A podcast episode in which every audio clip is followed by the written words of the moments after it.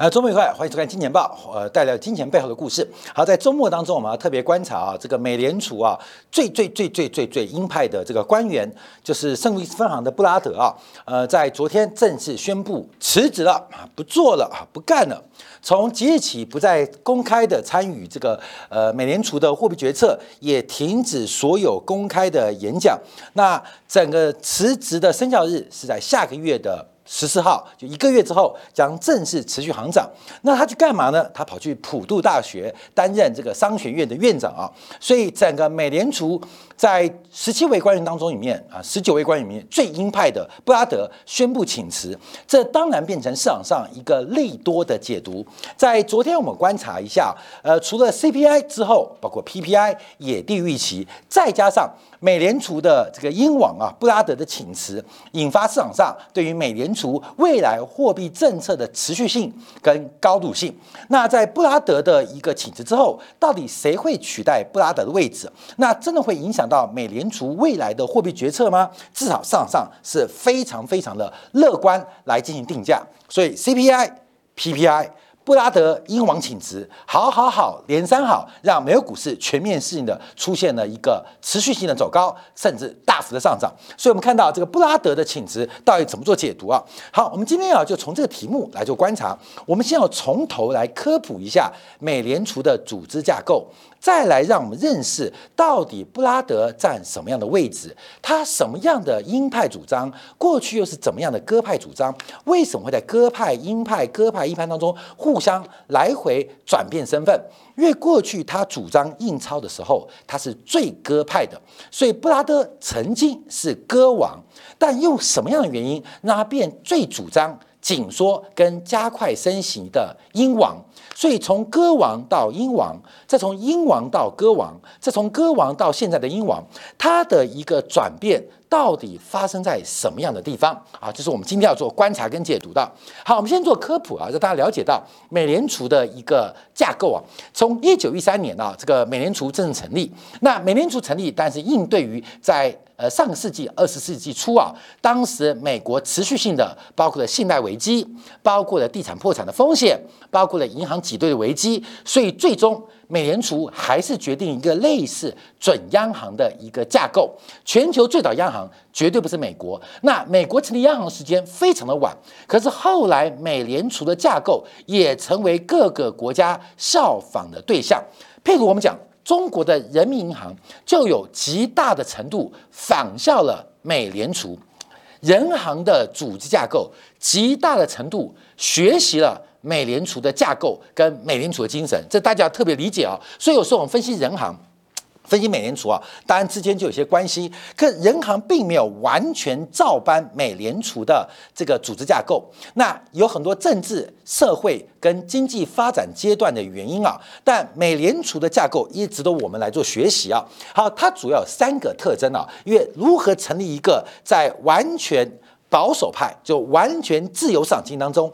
禁止或避免这个过度的货币干预跟货币的一个呃影响性啊，所以在几次的金融风暴当中，美国还是在建国来到一百五十年之际，决定成立一个类似中央银行的呃银行机构，就是美国美联储机构。那主要它第一个是有中央理事会，另外一个是有十二家地区型的分行来组成一个去中心化或多中心化的运营架构。第三个。他在每一家分行当中有大量的董事，来自于民间的企业家，来自于民间的基金会，来自于民间的学者，所以美联储的架构跟特色是非常难以学习到，这需要极大的政治的。放权，而这个去中心化的一个结构，现在加密货币不讲去中心化吗？美联储本身就是一个多中心跟去中心化的架构，他们形成了什么样的决策，让今天的美国的地位，让美元地位如此的巨大啊，名字名巨大。那我们先讲，除了七位理事之外，重要是十二家分行的划分。那这个十二个区域划分哦，是从上个世纪初按照上上个世纪。美国内部的贸易、生产跟分工关系所决定的十二个地区，所以这个十二个地区啊，到目前为止啊还沿用。那这十二地区我们就看得很明显哦，尤其啊，你就想上上个世纪，西部还等待开发，这个整个横贯美国的铁路系统还没有完成健全，整个美国的经济生产。或者贸易关系都集中在东部，所以我们看东部的分很多，包括了波士顿，包括克利夫兰，包括纽约，甚至包括费城啊，费城分行已经挤到非常小区域，包括里斯曼，包括克利夫兰。可是西部的分行，我们看西部就只有旧金山一家，嗯，旧金山管的区域啊，抵过东部的五家分行，所以旧金山三分行也是美联储当中啊，以资产规模来讲是前三大的。好，另外我们看到包括中西部的几家分行，那规模也是非常大哈。可是整个美联储按照上上个世纪十九世纪的金融关系、经济发展，还有贸易还内部生产的一个交换关系所决定的区域架构，到目前并没有改变。而这个十三个、十二个分行当中，也不完全是用州界来进行划分啊，因为这个州界啊。啊，或是这种地理的标签啊，那美国的州啊都方方正正的嘛，美国州都方方正正的，这个跟这个呃殖民时代把这个非洲国家画的方方正正一样，为什么会方方正正？各位没有？为什么会方方正正？因为海洋法系的国家基本上对于这种陆地上的边界，他们没有太多太多的一种呃想象跟精神，所以对他们来讲，就是画一个方方正正的州，包括在分割。分裂殖民非洲时候，也画出方方正正的国啊，这不像大陆型国家可能会按照山、按照河、按照种族进行。这个行政州或行政省或行政区的划分啊，海洋法系国家通常啊，在这个过程当中是比较不会在意的，所以从美国出现一个很多方方正正的州，因为中西部当中啊就无所谓，就拿这个经纬度直接一刀就画出了州界跟这个呃郡界啊郡郡县的一个制度。好，这是目前美国的一个底层机构。好，那我们看一下，那到底怎么做决策呢？呃，大家做科普啊。第一个，联邦有七位理事。联邦有七位理事，这就很像是啊，这个亚米大陆来讲就是政治局委员有七个啊，中央政治局委员有七个。那这也不完全这样讲，因为事实上这个决策的过程当中需要一些地方意见，所以是由七位的中央理事，就假如我们讲清朝叫上书房行走或上书房的军机大臣，配合十二位的地方的这个主席来进行共同的决策。所以这七位的理事。军机大臣，他们对于货币政策每一次都有投票权，每一次都有投票权。那另外十二个分行、十二个区域就由轮流来担任具有投票权的过程。其中地位最特殊的是纽约美联储，虽然它是地区分行，但因为它的特殊地位，所以纽约美联储是有绝对的投票权。所以这边有一票啊。七位理事有七票嘛？这边有七票。那第二席是由克利夫兰跟芝加哥的这个分行啊，他们轮流轮流来担任主席。你干一届，我干一届；你干一年，我干一年。另外第三席位这边有一席是由波士顿啊、费城跟里斯曼的分行也是轮流，你干一年等两年。你干两年啊，你一等两年再干一年，所以基本上是有这三家分行。那另外第三席啊，是由明尼阿波里斯、堪萨斯跟旧金山分行，也是三个区域每年轮流。另外达拉斯、亚特兰大、圣路易分行也是进行另外一型的一个轮流的一个操作。所以我们看到在这样算法当中，就很明显看到哦，总共七位中央理事、联邦理事，再加上五个。五个地方分行的行长形成了每次美联储的投票的决议，所以一加起来总共有十九位官员，有投票权的只有十二位，所以有七位没有投票权。所以我们常常看到一些发言的过程当中啊，有的是没有投票权。没有投票权，那我们要计算他的这个立场来预测隔年来年的投票权的变化。所以过去常常我们观察啊，就美联储的一个呃决定式过程，就是来自于这边啊，七加五，但总共十九席，有七位是没有投票权的。好，那我们再往下做观察，因为美联储最特别的地方是他们每个分行的组成。我们以纽约分行的这个董事会。来进行一个观察，就发现啊，他们其实每一家分行都一样啊，都一样。通常会把董事分成 A、B、C 三个位阶。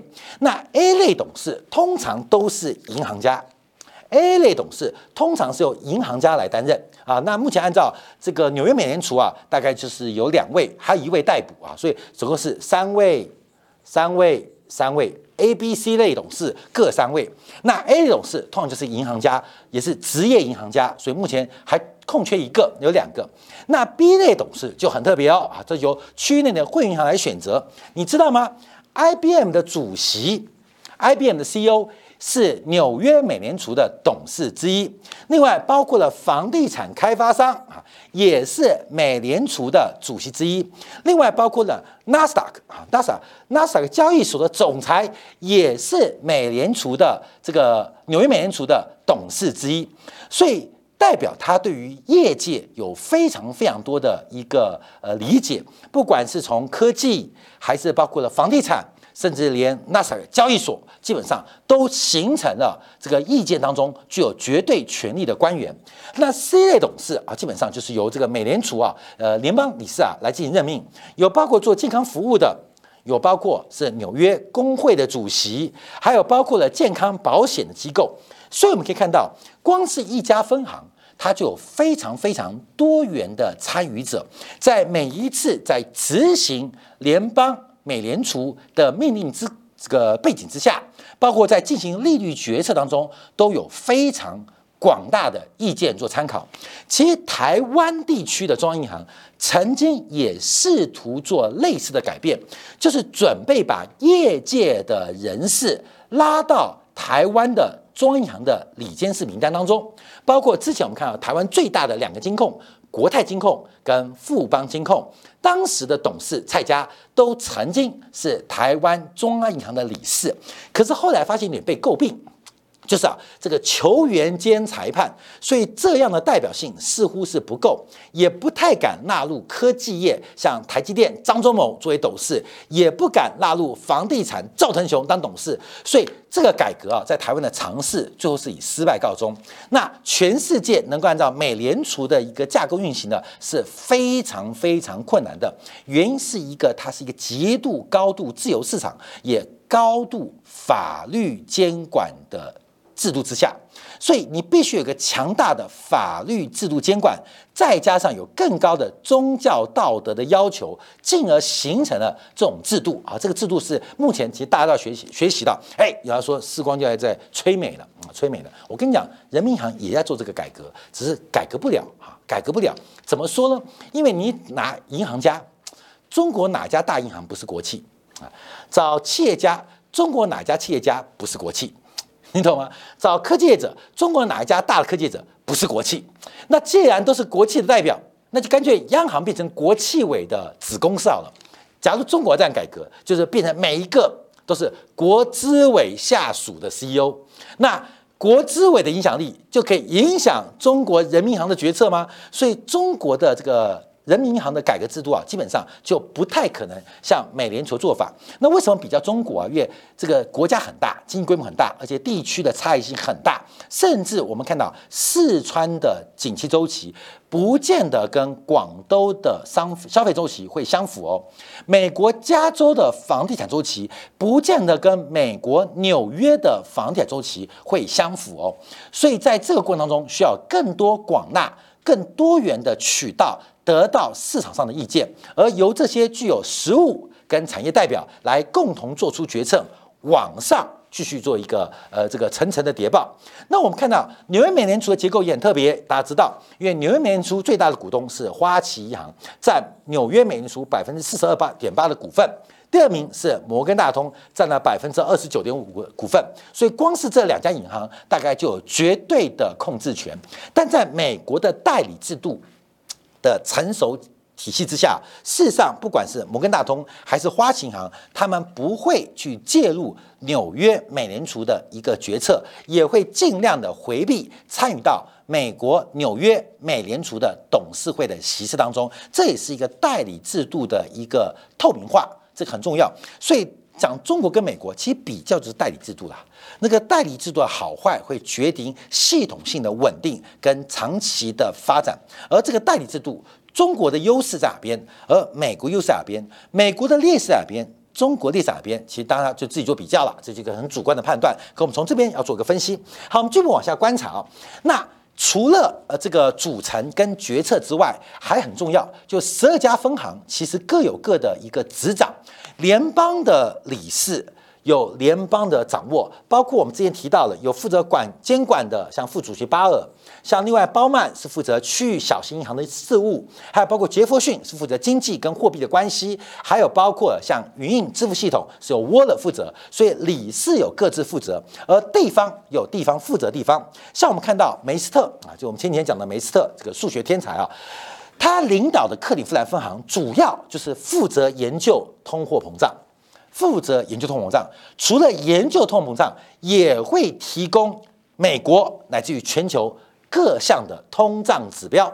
所以，克利夫兰分行常常会自己发布他们所关注的相关数据。所以注意哦，所以下次要看通胀，就要看克利夫兰分行的报告，由梅斯特来领导啊，梅斯特来领导。那另外我们看一下，包括芝加哥分行。那芝加哥分行主要观察的是风险业，就是保险业，聚焦的包括国家金融的情况，所以说金融的扩张或紧缩、金融放款的条件是由芝加哥来进行研究跟公布相关的数据。像我们前几集提到的旧金山分行戴利。旧金山房主要就是长期关注劳动力市场的供需关系，甚至衍生到劳动力市场跟通胀的关系。所以，劳动力市场，美国的初次申请失业金、美国的失业率、美国的非农跟物价跟货币政策有什么关系，都从这边来啊。所以。这个旧金山分行它有个专责任务。好，另外我们看一下啊，包括纽约分行，纽约分行就负责美联储的公开市场操作，所以这个公开市场操作也是非常具体的啊，就包括 QE 怎么 QE。由纽约美联储来进行 QE，QT 怎么紧缩？由美联储纽约分行进行 QT，甚至美国财政部发行国债也由美国纽约美联储分行来进行发行。好，那我们看到包括亚特兰大分行啊、圣路易斯分行，像圣路易斯分行，基本上。他们啊就会做这个，他们叫 Main Street 的一个代表性啊，所以他们会对于更多的货币政策跟社会福利来进行相关研究。所以每一家分行其实都有自己的职责。我们在认识美联储架构，在获取美国乃至于全球报告当中，美联储各分行报告都变得相当的重要啊。这是我们特别来做一个科普。好，那我们现在回来讲到布拉德啊，布拉德。那布拉德啊为什么会成为鹰王？其实大家知道，在最为鹰派的。呃，发表跟言论立场之前，他曾经是歌王。布拉德从二九岁博士之后就进入了圣伊圣圣路易斯分行，一工作就高工作了三十三年。他这辈子最大的梦想就是担任美联储主席，这辈子最大梦想。可是从来没有人问过他。也从来没有被提名过，所以就变成他最大的遗憾。那经常的发表公开的言论是布拉德的一个重点，而且他每一次都会领先于其他的成员发言，那常常是美国财经媒体引用的焦点，包括像二零一一年他的演讲，直接使得当时两年期国债。的收益率大幅的弹升十七个 BP，二零一三年，他更是把十年期的国债收益率一口气拉高了二九个 BP，光靠布拉德的演说影响就非常非常大。那布拉德为什么是歌王？为什么是一王？主要他的研究是以泰勒法则作为一个架构，作为基础框架，作为基础框。等一下讲泰勒法则啊，基础框架。那到二零一八年十一月的时候，他更提出一条新的所谓的是这个布拉德法则。就是用泰勒法则作为基础进行了新的修正，而这个布拉德规则现在也成为美联储乃至于全球央行进行货币决策的理论应用的基础。所以布拉德法则其影响力非常大哦，因为泰勒法则是一九九三年出来的，可是，在根据二十多年的实践跟市场上的一个政策的运用过程当中，又出现了布拉德法则，而这个布拉德法则其实非常具有实用性。作为货币决策的这些呃制制定者，其实布拉德法则现影响是非常非常大。所以在去年十一月，他用布拉德法则就已经算出美联储的官方利率应该来到百分之五到百分之七中间啊，百分之五到百分之七中间。好，所以他基本上是个计量的一个经济学家啊，所以他特别在这边来进行一些呃学问的一个发挥。好，那么现在往下观察，什么叫泰勒法则？什么叫布拉德法则？因为布拉德走了，可是布拉德的法则还会留下来。布拉德的影响力进入了学术圈，退出了美联储，退休了。可布拉德的转折恐怕会影响当代美联储的决策，乃至于全球央行决策，可能。还会超过十年以上，所以我们就要研究布拉德的法则是什么？为什么他现在是英王？为什么他过去又是歌王？我们要做观察哦。好，第一个泰勒法则，可能大家知道，这一九九二年啊，这个知名经济学家泰勒在他的这个发明跟著作当中进行了利率的预测模型。简单来讲，就是把利率啊，把名目利率啊，这名目利率一般来讲我们就叫做呃官方的市货币利率啊，名目利率用自然利率。啊，自然利率在这边啊，加上这个过去的现实通胀，再把通胀率减去目标利率，给予一个参数，再把产出缺口给出一个参数。所以它的公式啊，所有商学院应该都学过啊，就是自然利率是假定的一个参数，再加上目标利率跟现实利率之间的减项，给予一个给予一个这个权重，再把产出缺口，一般来讲的失业率给出一个权重，这是最简单的泰勒法则，而这个。利率预测公式非常非常基准，到底官方的利率应该到什么样的水平，会使得货币中性化，也就是这个货币不会太多，也不会太少，不会因为货币的多少或利率的高低影响市场上消费跟投资的决策。你今天去菜市场买菜，会不会因为你钱包钱不够，减少你购买的欲望？那要多少钱带出去才够？好，后面我们讲数量哦。今天我们去菜场买菜，你要带多少钱才叫够？不要因为钱带的不够，就少买一样菜，少买一条肉。那钱带太多，你会不会去市场乱买？所以有些啊女性朋友啊，出去市场出去买之前啊，会把信用卡拔起来一两张，会把钱包的钱拿起来几张啊？为什么？就怕钱带。太多控制不了自己的欲望，所以钱带的太多不好，带的太少更不好。那到底要多少啊？呃，这个泰勒就算出来了哈。所以利率是货币的价格嘛，所以到底要多少，让你不会因为钱太少买不够，也不会让你钱太多乱买。所以这泰勒法则啊，在实物上的贡献。好，当然还有碰到很多问题啊。为什么？因为这个问题啊，它太静态了。太静态了，那事实上是动态的。你不能依据过去的现实决定未来的指标嘛？过去的基础，过去是数据基础决定现在利率，而现在利率会影响未来。那你永远是用过去数据作为现在判断基础，可是你面对是一个无知、呃不觉、无觉的、呃呃无穷无尽的一个未来世界。所以泰勒法则，因为它的这个。数据跟模型的有限性，常常使得货币当局有非常困难的决策啊。譬如说，利率该升了，可是你已经看到了信贷条件已经萎缩了，你看到整个消费跟供给出现了严重的矛盾或是缺口，可是也按照过去数据来进行利率决策就会失误，所以泰勒法则就进行了大规模的修正，变成了布拉德法则。所以第一个，他把自然利率。做出了非常精准的量化啊！什么叫做自然利率？看到没有？什么叫做自然利率？自然利率、中性利率或是充分就业，它永远是一个知道但探索不到的地方。就这个世界可能有神，感觉有神，但神在哪里啊？神在神在信心里面，你相信就会看见啊！所以，但这个话讲是这样讲，真的实物操作怎么办？我今天骑一台摩托车，哈雷。飙飙飙飙飙飙飙飙飙飙！把我手放开，因为我相信神的存在。对，你不出事才有鬼嘞。所以这在实物操作不能这样做。就算你信阿拉，你信妈祖，你信耶稣，你骑车还是要抓刹车啊。碰到人的时候还是按刹车。哇，看到一百五在飙车，看到一个人走出来，我相信上帝他会闪开。这个好像实物操作有点危险嘛。所以啊，这个实物操作，它的法则。像是一个实践像是一个圣经的一个这个呃话语，可实物操作很难，所以布拉德把它现实化，包括把自然利率的算法给算出来，包括把通胀缺口用现实数据算出来，包括把就业缺口也算出来，同时调整相关的反应系数，变成了布拉德法则。那它就有非常高的实用性哦。就是我们在读《地藏经》之后，再给你一本《地藏经》投资秘籍啊，对不对？投资秘籍，你在读这个《可兰经》怎么运用《可兰经》的把妹手册啊？这个开玩笑，这个不是我没有亵渎意思啊，不要暗杀我。读完圣经啊，圣经之后的成功神学应用之路啊。就是多一本啊，多一本啊，就是读完那个都别那么累。我告诉你，直接读后面一讲如何把妹，如何赚钱，如何做人做事啊。